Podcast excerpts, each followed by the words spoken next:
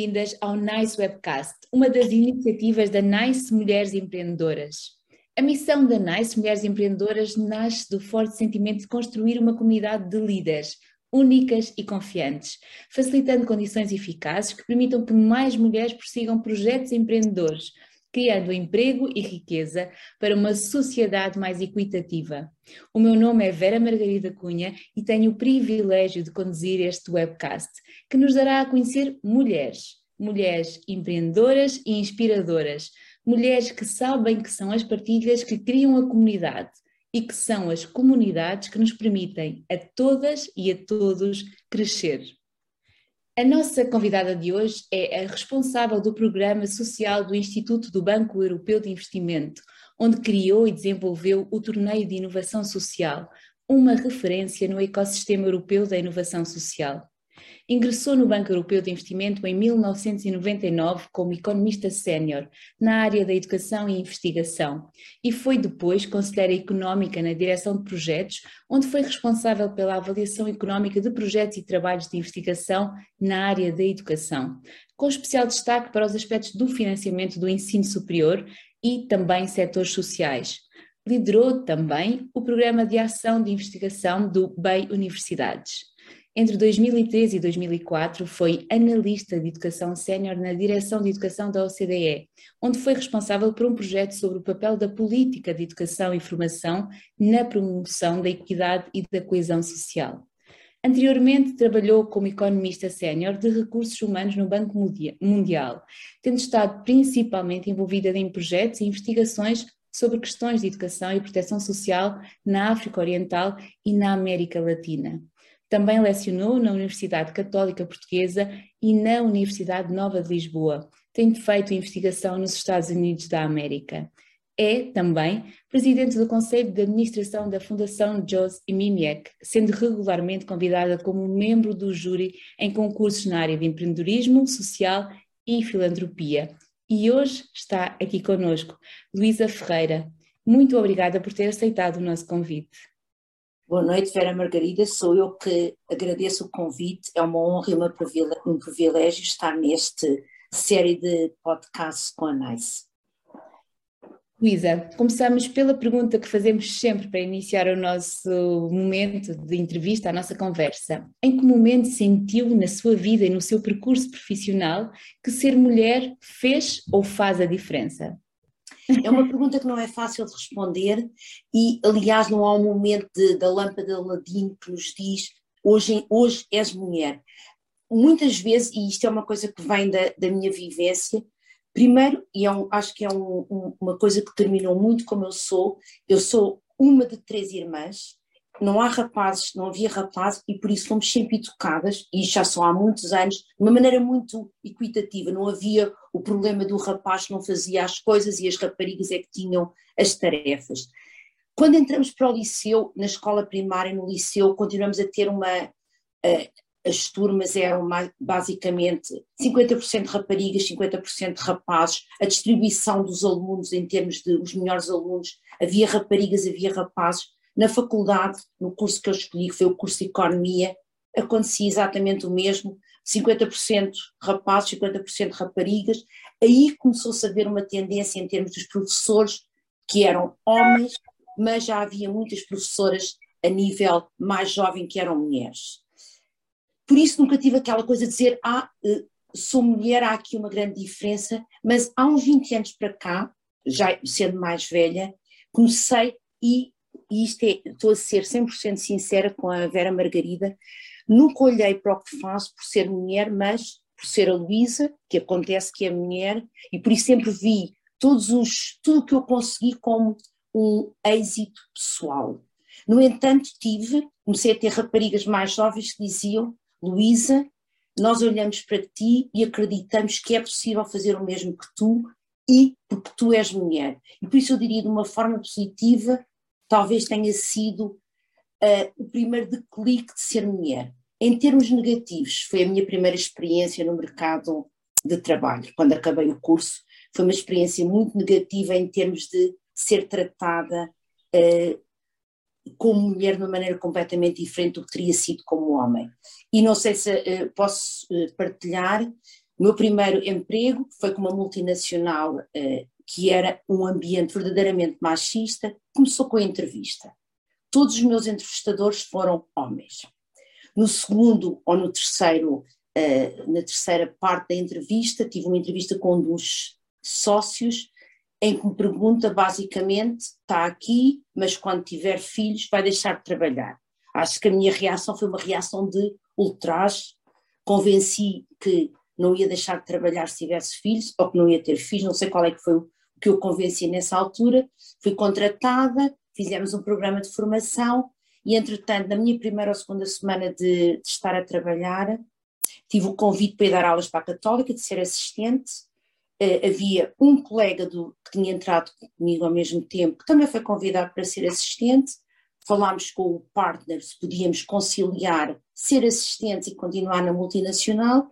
O meu colega disseram-lhe que sim, a mim disseram que era demasiado para mim.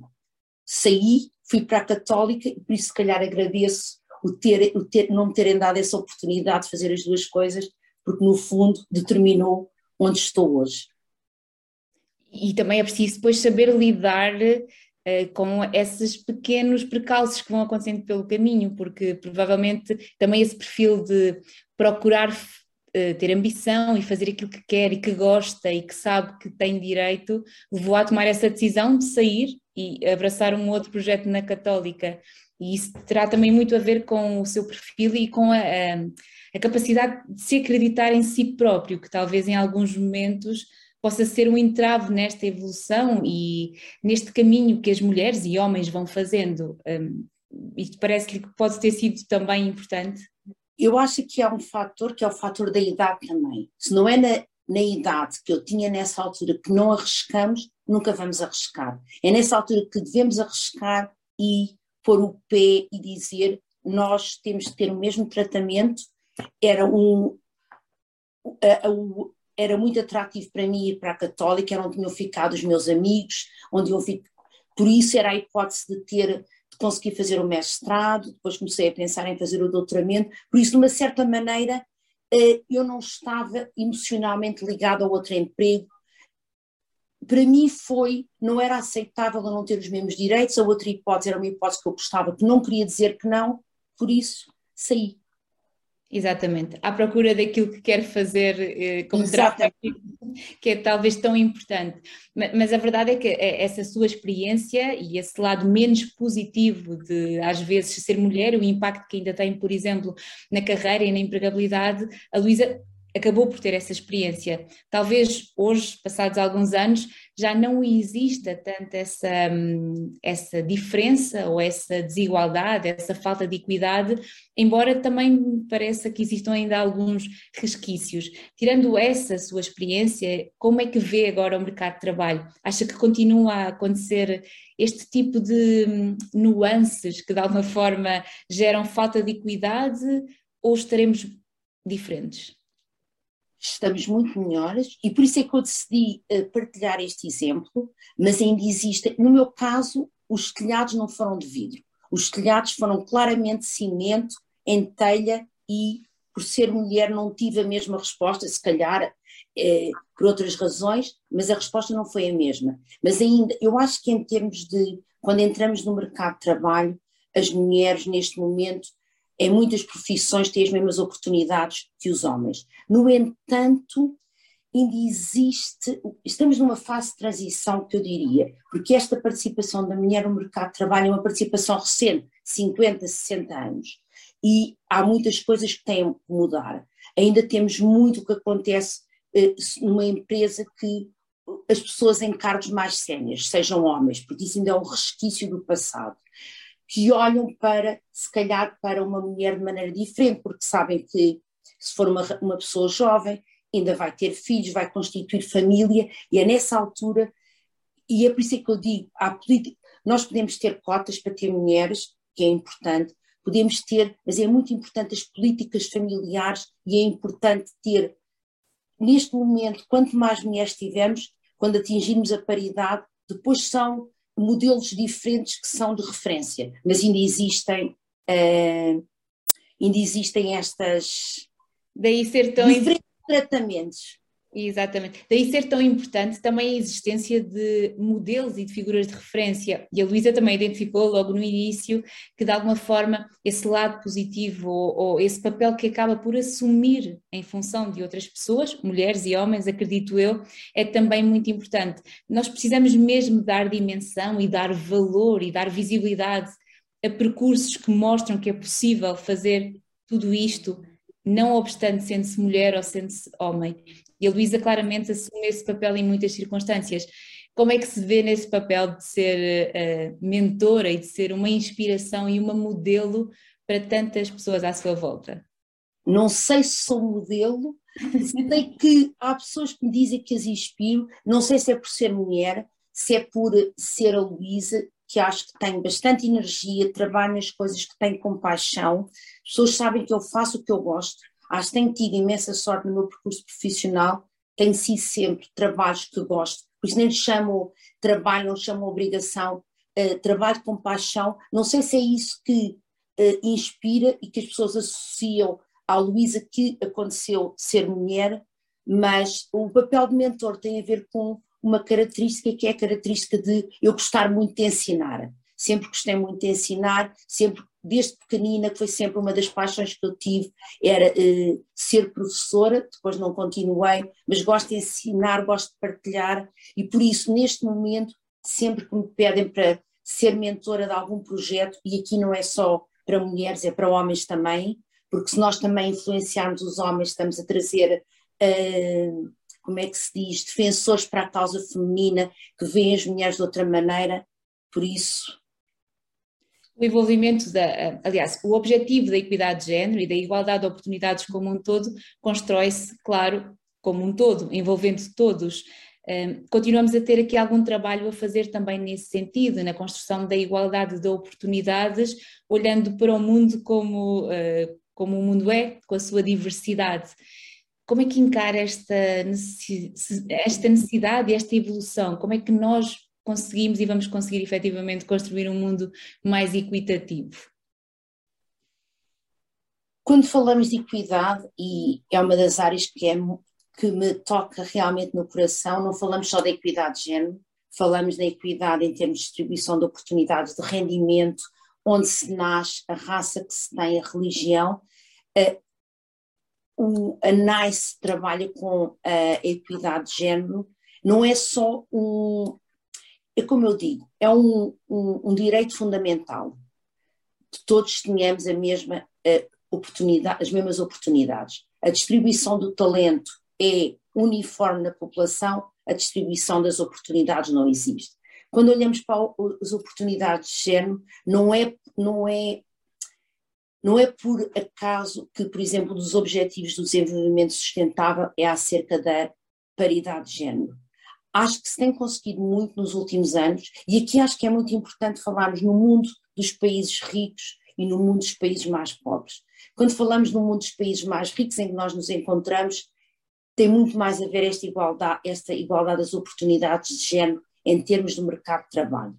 Quando falamos dos países pobres, temos ainda raparigas que não vão à escola, temos problemas como a, a, a mutilação genital feminina, temos problemas de falta de acesso à capacidade reprodutiva, que são problemas que nós, são problemas diferentes.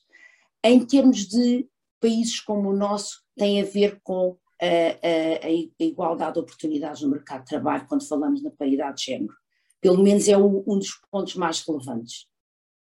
Embora a Lisa tocou num ponto muito importante, eh, que a mim me é particularmente querido também, aliás, a palavra não é querido, mas que me gera às vezes até alguma ansiedade, até mais por aqui, porque nos países ditos desenvolvidos, muitas vezes existe aqui quase uma falta de sensibilidade à existência da efetiva desigualdade de género que ainda existe mas muitas vezes nós nem precisamos utilizar só esta lupa, não é? Precisamos de perceber que este objetivo é mundial e nós não podemos olhar às vezes só para a nossa necessidade. Portanto, há efetivamente ainda muito trabalho a ser feito neste sentido e a Luísa identificou áreas importantíssimas, nomeadamente o acesso à educação e à formação, eh, que não é universal ainda e muito precisa ser feito. A sua experiência mundial, eh, internacional, mundial, em tantos países e por tantos continentes, deu-lhe certamente essa visão.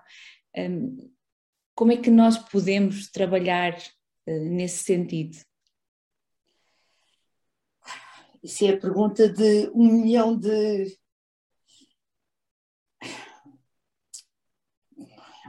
Uf. Eu sei, não foi uma pergunta simpática. Não é uma pergunta simpática, mas é uma pergunta muito profunda. E que, um, ehm, efetivamente, se calhar precisa... Há uma obrigação, há uma obrigação dos países ricos de...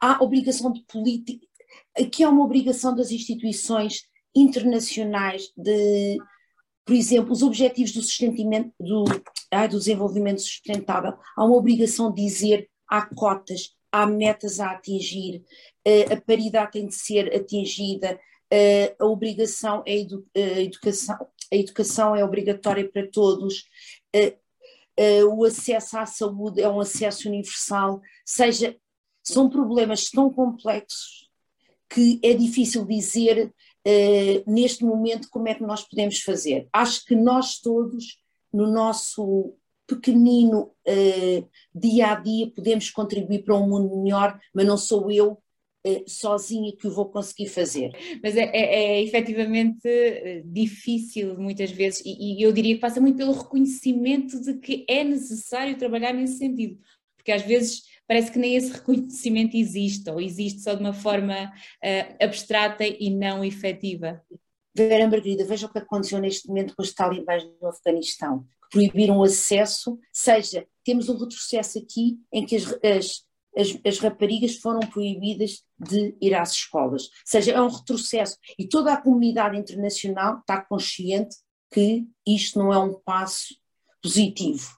Claro. Por isso tem que haver pressão da comunidade internacional mas há limites ao que se pode fazer. Claro. Temos que estar todos bastante mais informados, diria eu, não é? E a informação claramente é poder e também tem o poder da transformação. Luísa, eh, durante todo o seu percurso foi assumindo também papéis de liderança e a liderança no feminino, a liderança um, ehm, de género também é, é, aqui um tema que nós gostamos de explorar. Acredita que existe uma liderança no feminino Acredita que se é diferente quando se é líder sendo-se mulher? Sim e não. Digo sim, eh, digo não, começo pelo não, porque, eh, bem, começando, sim e não. Acho que há um ponto, e foi o que eu já tinha referido, são 50 ou 60 ou 70 anos em que há esta nova consciencialização e o novo papel das mulheres. E o que acontece, e que se vê muito, é que as mulheres que se integraram no mundo masculino é muitas vezes imasculam o papel, querem ser como os homens para ser vista como pares. No entanto, eu acho que as mulheres que deixaram eh, este modelo de tentar eh, reproduzir os, os estereótipos masculinos, eu acho que há uma liderança no feminino. Acho que as mulheres tendem a ser muito mais práticas, muito mais empáticas, mostrar muito mais paixão e Acho que há um mito que se diz as mulheres não ajudam as outras mulheres. Acho que não é verdade. As mulheres tendem muito mais a partilhar e a trabalhar a equipa. No fundo, talvez haja aqui um elemento maternal, mas as mulheres, quando trabalham em equipa, ajudam muito mais os elementos mais novos na equipa, quer seja por idade, quer seja por experiência profissional. Portanto, há aqui uma liderança no feminino que pode ser útil também porque complementa, não é? Complementa uma visão da gestão, complementa uma visão da forma como as organizações são lideradas e geridas e tudo o que complementa e traz diversidade, por definição, eh, é útil e, e, e traz benefícios.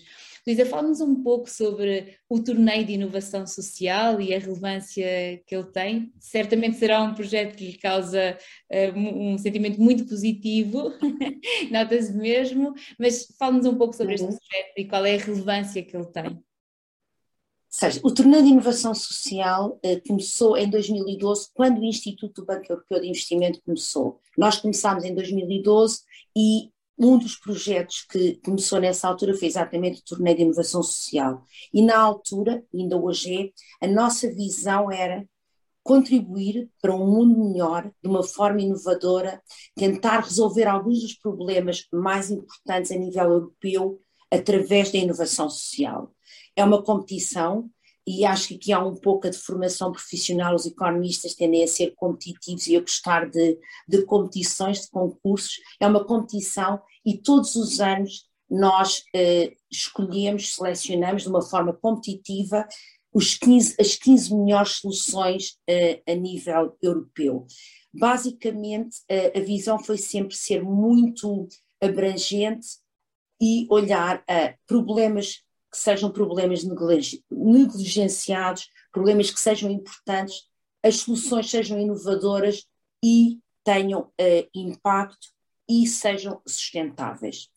Uma coisa que eu gosto muito de dizer, e isto foi uma coisa que o programa foi evoluindo, e aqui acho que é importante porque falamos também no papel dos mentores e das, das redes, o concurso existe, todos, neste momento os prémios são de mais de 200 mil euros, por isso é um prémio substanciável, claro, para os projetos utilizarem para eh, aumentar o impacto, mas depois do projeto ser um dos finalistas ou um dos, eh, dos que ganham o prémio, passam a pertencer a uma rede.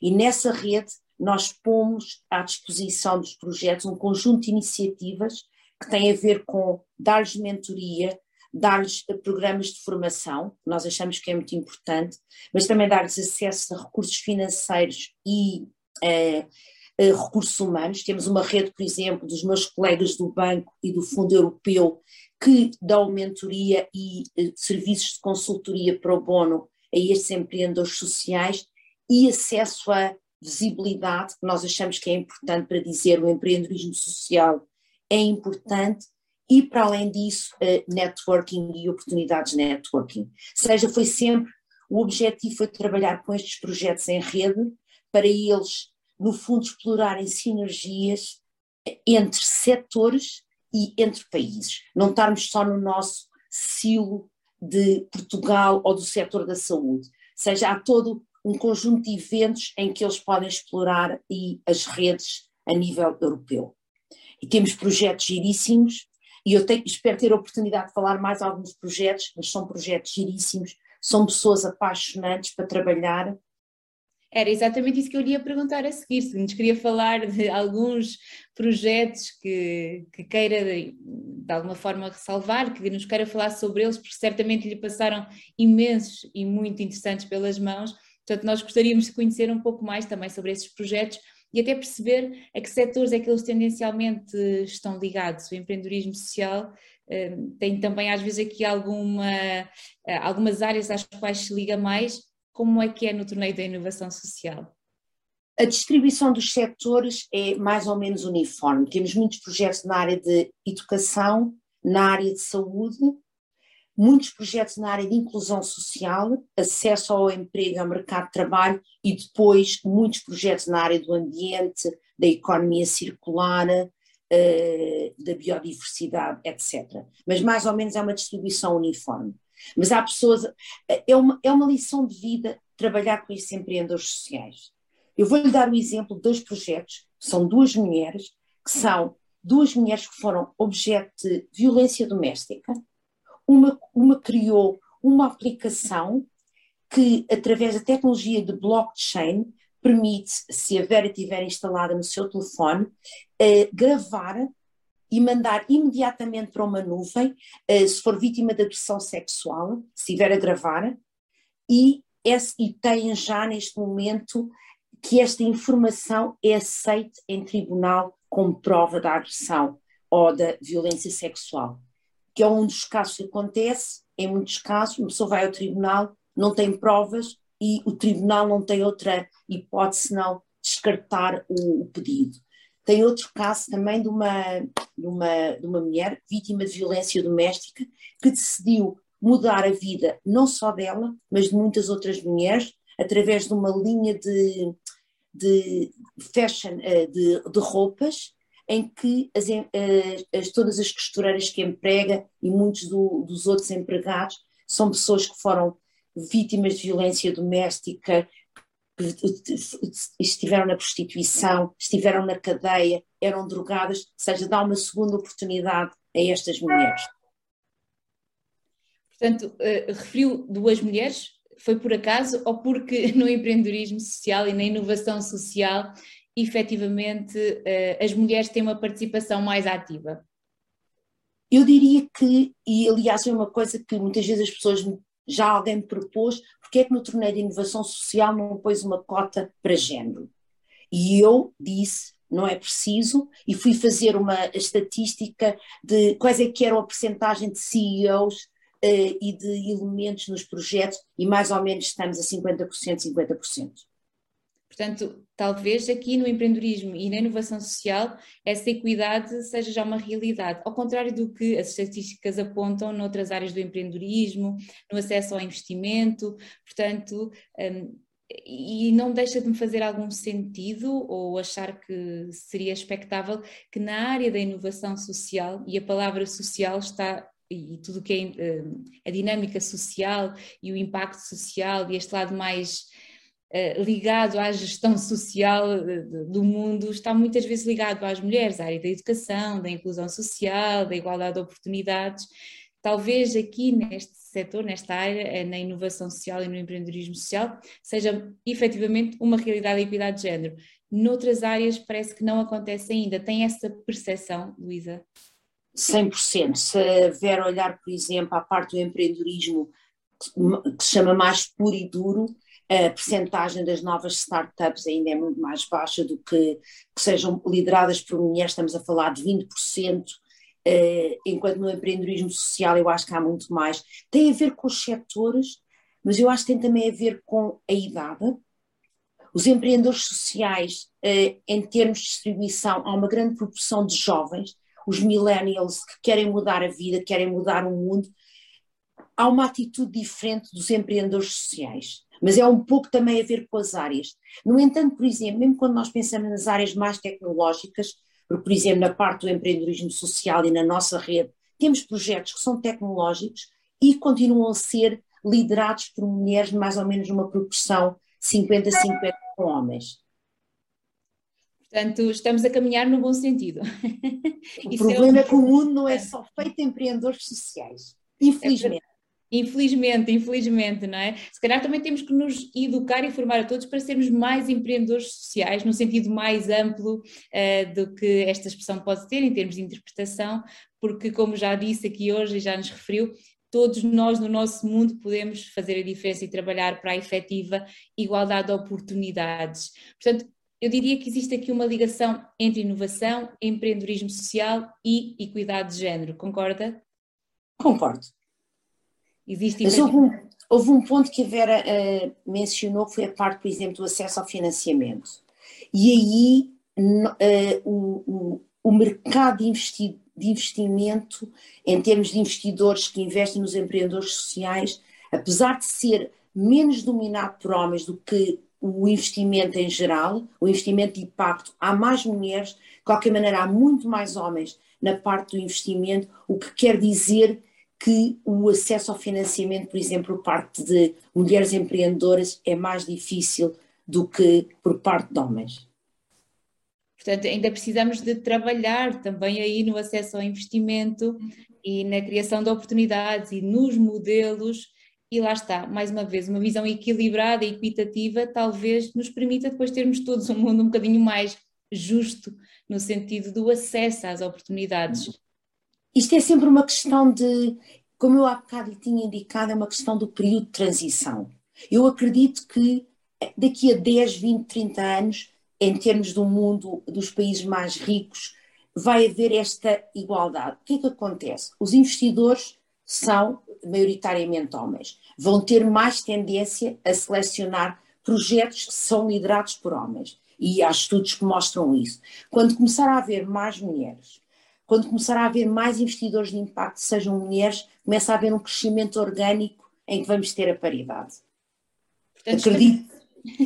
Estamos mesmo numa fase de transição, como nos diz a Luísa. Eu acredito que estamos numa fase de transição, tal como no mercado de trabalho também. Muito bem, portanto, isso dá-nos uma visão muito mais uh, segura e positiva da evolução do mundo, e isso é claramente muito importante. Portanto, neste momento, do seu ponto de vista, as maiores dificuldades para as mulheres que queiram empreender situam-se no acesso ao financiamento e. Ainda há barreiras culturais e sociais. Ainda há muito, ainda há muito a fazer em termos de políticas. Por exemplo, pensemos no caso da Europa Ocidental, do mundo ocidental, licenças de maternidade. Se for um recrutador, que é um homem, começa a pensar: vou contratar uma mulher mais jovem, que daqui a uns anos vai constituir família e vai ficar fora do mercado de trabalho.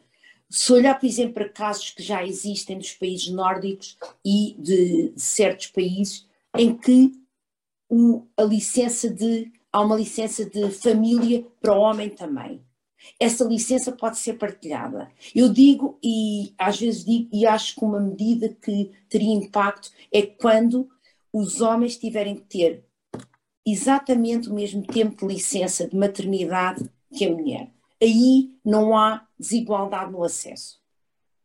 Por isso, tudo que sejam políticas de família, políticas de maternidade, políticas de de, de cuidado à infância, etc., são políticas muito importantes, porque isso tudo condiciona uh, o papel, as dificuldades que as mulheres enfrentam.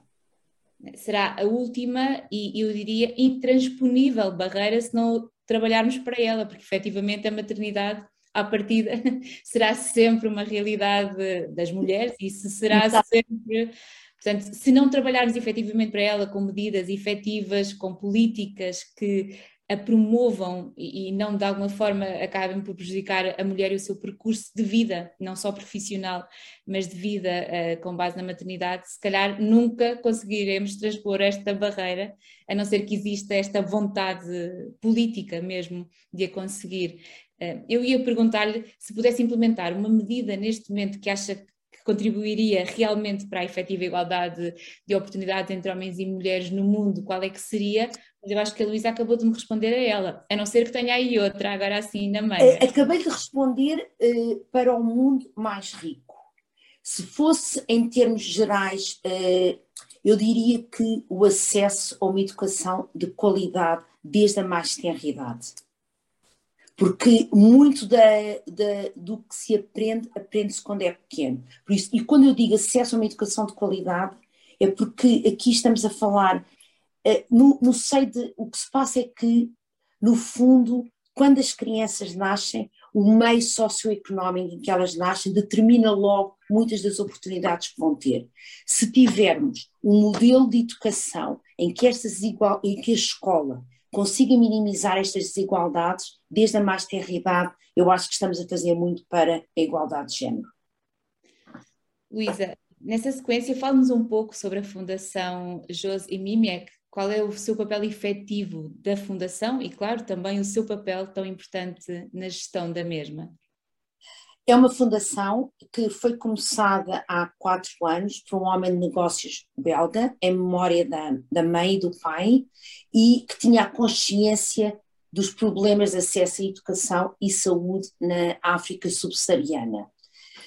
É uma, é uma fundação que é gerida eh, pela Fundação do Luxemburgo, que é uma fundação umbrella, ou seja, uma fundação égide que gera muitas fundações de, de pequena dimensão, eh, por isso, eles é que tratam de todos, toda a parte de gestão administrativa, seguimento dos projetos, etc. São eles que tratam disso. A minha responsabilidade é, uma, duas vezes por ano, reunir-me com o comitê, uh, apreciarmos o que se passou com a implementação dos outros projetos, definirmos a estratégia uh, financeira e a estratégia dos projetos em que vamos investir. Uh, aqui posso dizer sempre, a nossa ótica é investimos em educação e saúde na África subsaariana e olhamos muito à sustentabilidade e ao impacto dos projetos. Que é aquilo que nós precisamos de fazer hoje em dia, não é? De tornar os, os projetos com cada vez um impacto maior e mais sustentável, não só na sustentabilidade ambiental, mas também na sustentabilidade social e, e no impacto Enfim. que têm efetivamente na vida das pessoas, que é, que é tão importante. Um, Luísa, estamos aqui claramente deliciados a ouvi-la, a sua visão assertiva, prática e focada também numa visão positiva, que é muito importante, não é? Acreditar que estamos em fase de transição e, portanto, um, esta visão de que o mundo está a mudar efetivamente para melhor, porque se calhar também uh, temos mais acesso à investigação, temos mais acesso à educação, temos mais acesso à formação e informação. Um, uh, a Luísa esteve sempre também muito ligada à parte da investigação. A investigação é muito importante também para que a mudança possa acontecer. Eu acho que sim, e uma razão. Eh, há, há, dois pontos na investigação que eu acho que gostaria de mencionar. Um é que, quando investigamos, temos evidência e podemos mostrar. Eh, dou-lhe um exemplo. Há um estudo que foi feito pela McKinsey há uns anos, em que mostram que se houvesse participação equitativa das mulheres e dos homens, o efeito seria de, eh, em termos do produto nacional bruto, estamos a falar de qualquer coisa como, eu acho que é um número astronómico, 28 milhões de milhões, eu nem sei quantos zeros é que tem som, 28 milhões de milhões que o impacto no produto nacional bruto. Por isso, a igualdade de géneros não é só uma questão de uh, direitos humanos, não é só uma questão de justiça social, é uma questão económica. Quando nós estamos a tirar 50% da população do, do, da oportunidade que podem dar à economia eh, e estamos a perder muitos recursos. Por isso, é, e a investigação, quando nós podemos dizer, por exemplo, que hoje em dia já todos lemos que os boards, quando as empresas têm boards que são mais diversos, não só por uma questão de, de género, mas por uma questão de raça, de origem, de nacionalidade, etc., que são empresas que têm melhor performance no mercado financeiro, nós podemos mostrar evidência e por isso é que a investigação é importante. Mas é também muito importante, eu acho, é uma área que eu gostaria de saber muito mais, que é a área da investigação do cérebro e de como é que todos estes modelos que nós temos eh, desenvolvido ao, durante os anos de, de, preconceitos, de estereótipos femininos e masculinos, como é que eles se. Eh, acho que é uma área de investigação que podíamos saber como é que eles impactam o cérebro. E no outro dia li um paper, um, um artigo, que a Vera se calhar não vai acreditar o efeito que tem, é uma coisa, é um, é um estudo feito por uma universidade, o efeito que tem vestir as crianças quando são bebés em cor-de-rosa, as meninas e os rapazes em azul claro. Isso contribui para uma diferente, para uma percepção das cores, etc., diferente. Ou seja, isto é, é, é investigação tal como a investigação em novas metodologias de ensino, a investigação na saúde, a investigação de tecnologias que sejam mais baratas e mais acessíveis a todos. Acho que com a investigação podemos fazer muito mais. Claro, com evidência e com saber, não, às vezes eh, vamos muito pela percepção e não pelo resultado efetivo, e se efetivamente se calhar depois não traz os benefícios que nós gostaríamos de trazer para a sociedade. Luísa, um, vamos chegar agora aqui à segunda parte da nossa conversa, da nossa entrevista, um momento ao qual chamamos Nice QA. Portanto, temos aqui um conjunto de questões mais rápidas, de resposta também uhum. direta, e iríamos começar pela primeira, que é Luísa, qual é que é o livro da sua vida? Se a Vera Margarida pudesse vir à minha casa neste momento, ia ver que eu tenho a casa coberta de livros, a minha mesinha de cabeceira é livros em baixo, é livros em cima, porque é uma das coisas que eu adoro é ler. Por isso, dizer um livro da minha vida é muito difícil. Posso lhe dizer um género de livros que eu gosto muito de ler e neste momento leio muito porque me inspiram, que é exatamente as biografias, e neste momento tenho lido várias biografias de empreendedores sociais, porque são livros que me inspiram, por exemplo, Mohamed Yunus, a Jacqueline Novogratz, que é uma fundou o Acumen, que é o, o, a vida do, do, fundador da Patagónia. Uh, são livros que me apaixonam. Acabei de ler uh, o livro da Michelle, da, da Melinda Gates, a Michelle Obama. Apaixona-me ler biografias. No entanto, eu gostava, acho que gostava de ir a uh, livros que eu li quando era miúda. E há um, uma história, e acho que foi aí que eu comecei a tomar consciência das injustiças que é uma história que já li várias vezes em adulta e que me faz chorar, que é a história da menina dos fósforos, do Hans Christian Andersen. É um livro que me faz chorar em justiça. E, e, e, lia muito nova, não a percebi se calhar da mesma maneira, sei que chorei, lia bastante mais velho, chorei novamente, que é as injustiças sociais, a pobreza, não termos todos uh, certas oportunidades.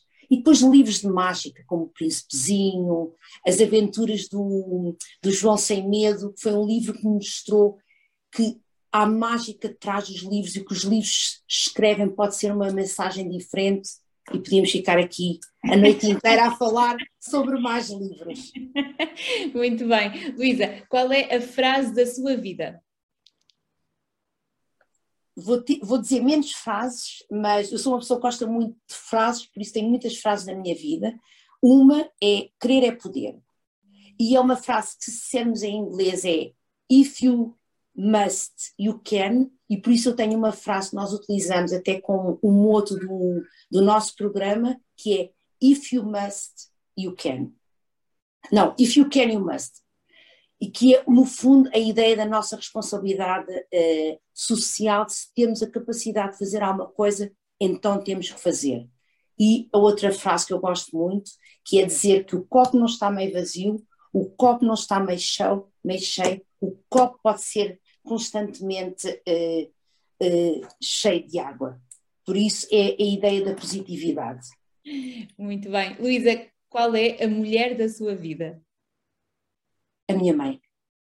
E não é por ser uma mulher que não, não fez nada de especial na vida, em termos de ser, era uma mulher famosa ou teve uma carreira famosa. A minha mãe eh, esteve sempre em casa a educar os filhos, a educar a família, e como eu tinha dito no princípio, nós somos três irmãs e fomos sempre tratadas da mesma maneira.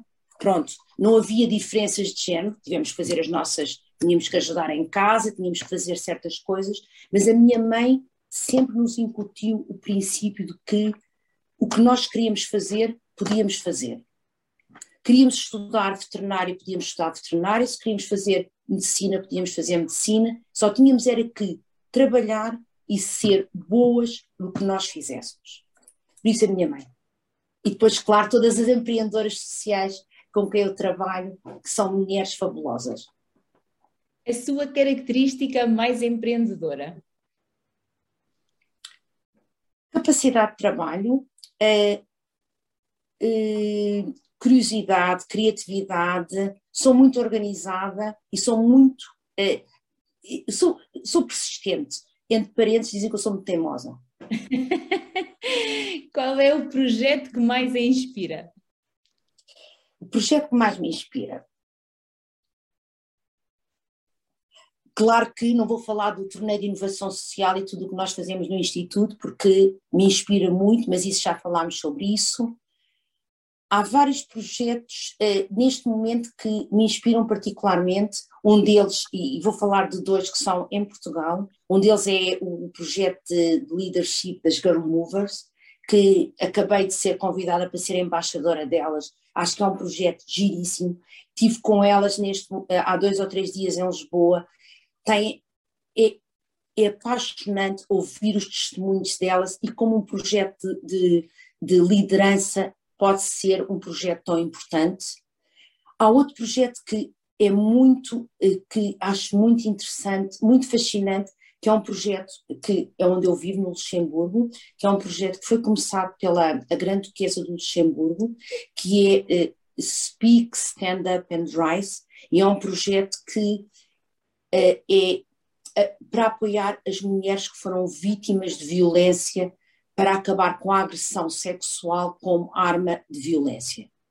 E tive a oportunidade, há um ou dois anos, houve uma grande conferência de lançamento do projeto aqui no Luxemburgo, e os testemunhos de, das mulheres foi, é uma coisa é arrepiante, porque é de pôr a pele, como se diz, com pele de galinha, porque é arrepiante, mas a coragem destas mulheres e como elas conseguiram dar a volta à vida é um projeto muito apaixonante o sonho para um futuro próximo? Há muitos. Um deles, porque é uma coisa que me preocupa bastante neste momento, é a parte toda dos, uh, dos das mudanças climáticas, por isso espero que não seja um sonho e seja uma realidade, uh, a, a temperatura não aumentar mais do que 1,5%. Um sonho pessoal seria ter uma fundação minha, era o meu sonho, e ainda a nível mais pessoal, ter netos, mas isso ainda vai faltar muito tempo. uma forma de encorajar as mulheres. Eu acho que é mostrar-lhes exemplos, mostrar-lhes que é possível uh, e podem acreditar nelas, por isso é mostrar-lhes exemplos positivos. O poder do exemplo. If you cannot see it, if you, you need to see to believe. So, aquilo que nós gostamos de fazer também aqui na NICE, e mais uma vez, terminarmos, obrigada por ter aceitado o nosso convite. E numa palavra, ser mulher empreendedora é? É acreditar que o impossível é possível, é ter paixão, é uh, não ter medo do risco, eu diria ter loucura em doses saudáveis. Luísa, nós estamos mesmo a chegar ao fim. Eh, foi, claro, um momento muito importante, cheio de conteúdo, cheio da sua vivência que é tão rica e que de alguma forma nos trouxe tanto conhecimento e, e, e tanta prática, que eu acho que às vezes também precisamos disso. Portanto, creio que não podíamos estar mais satisfeitas com o resultado final da nossa conversa. Um, Passava-lhe a palavra novamente, uh, saber se faltou perguntar alguma coisa, se gostaria de acrescentar aqui alguma coisa a esta já tão rica uh, conversa que acabámos de ter. Vera Margarida, foi um prazer estar aqui e acho que podíamos continuar sem problema nenhum esta conversa por mais uma hora ou duas. Pois podíamos, isso claramente. isso claramente. E se calhar seria melhor, porque eu estaria menos nervosa. A Luísa não é uma mulher de estar nervosa numa conversa. Quem tem? Tu sou. Claro, eu não, eu não estava a desconfiar de si. Eu, o que eu estava a tentar dizer, no fundo, é que alguém que uh, já fez tudo o que a Luísa já fez. Eu acho que nós hoje tivemos aqui o privilégio não de ler uma biografia, mas de assistir, de ouvir, de ouvir contar em viva voz uma biografia que certamente é inspiradora, com muito para contar e ainda com tantos sonhos para realizar. Portanto, a Luísa é claramente a pessoa que inspira Uh, achei particularmente interessante o facto de nunca ter só um livro, não tem só um sonho, não tem só uma frase, e isso só mostra a multiplicidade de uh, competências, de energia, de vidas e de tudo que tem para partilhar e para fazer, uh, e, e, usando a sua frase, if you must, you can, eu acho que também faz muito sentido. Portanto, às vezes, quando nós temos que fazer, vamos arranjar forma de chegar lá também. E, e a Luísa claramente mostrou-nos essa mensagem e deixou-nos essa ideia de que estamos num período de transição, estamos a caminhar para lá, mas precisamos todos de fazer com que isso aconteça, porque o mundo precisa de ser mais equitativo, não só o nosso mundo, mas o mundo como um todo. E a Luísa trouxe-nos essa visão de uma forma tão enérgica, tão verdadeira, tão positiva e tão cheia de emoção que claramente será impossível ouvir esta entrevista sem ficar inspirado. Portanto, uma vez mais, muito obrigada pela sua disponibilidade e pelo seu exemplo, do qual tanto precisamos. Obrigada, Vera. Hoje estivemos connosco Luísa Ferreira e claramente saímos daqui muito mais ricos, muito mais inspirados, com muito mais vontade de fazer a diferença no mundo. Para a próxima teremos mais uma convidada, já sabem, uma das nossas missões é trazer os exemplos, trazer estas histórias às quais precisamos de dar visibilidade, porque precisamos nos sentir todos muito mais parte do mundo que se quer mais equitativo. Obrigada por assistirem e ouvirem os episódios do Nice Webcast. Voltamos a encontrar-nos num próximo.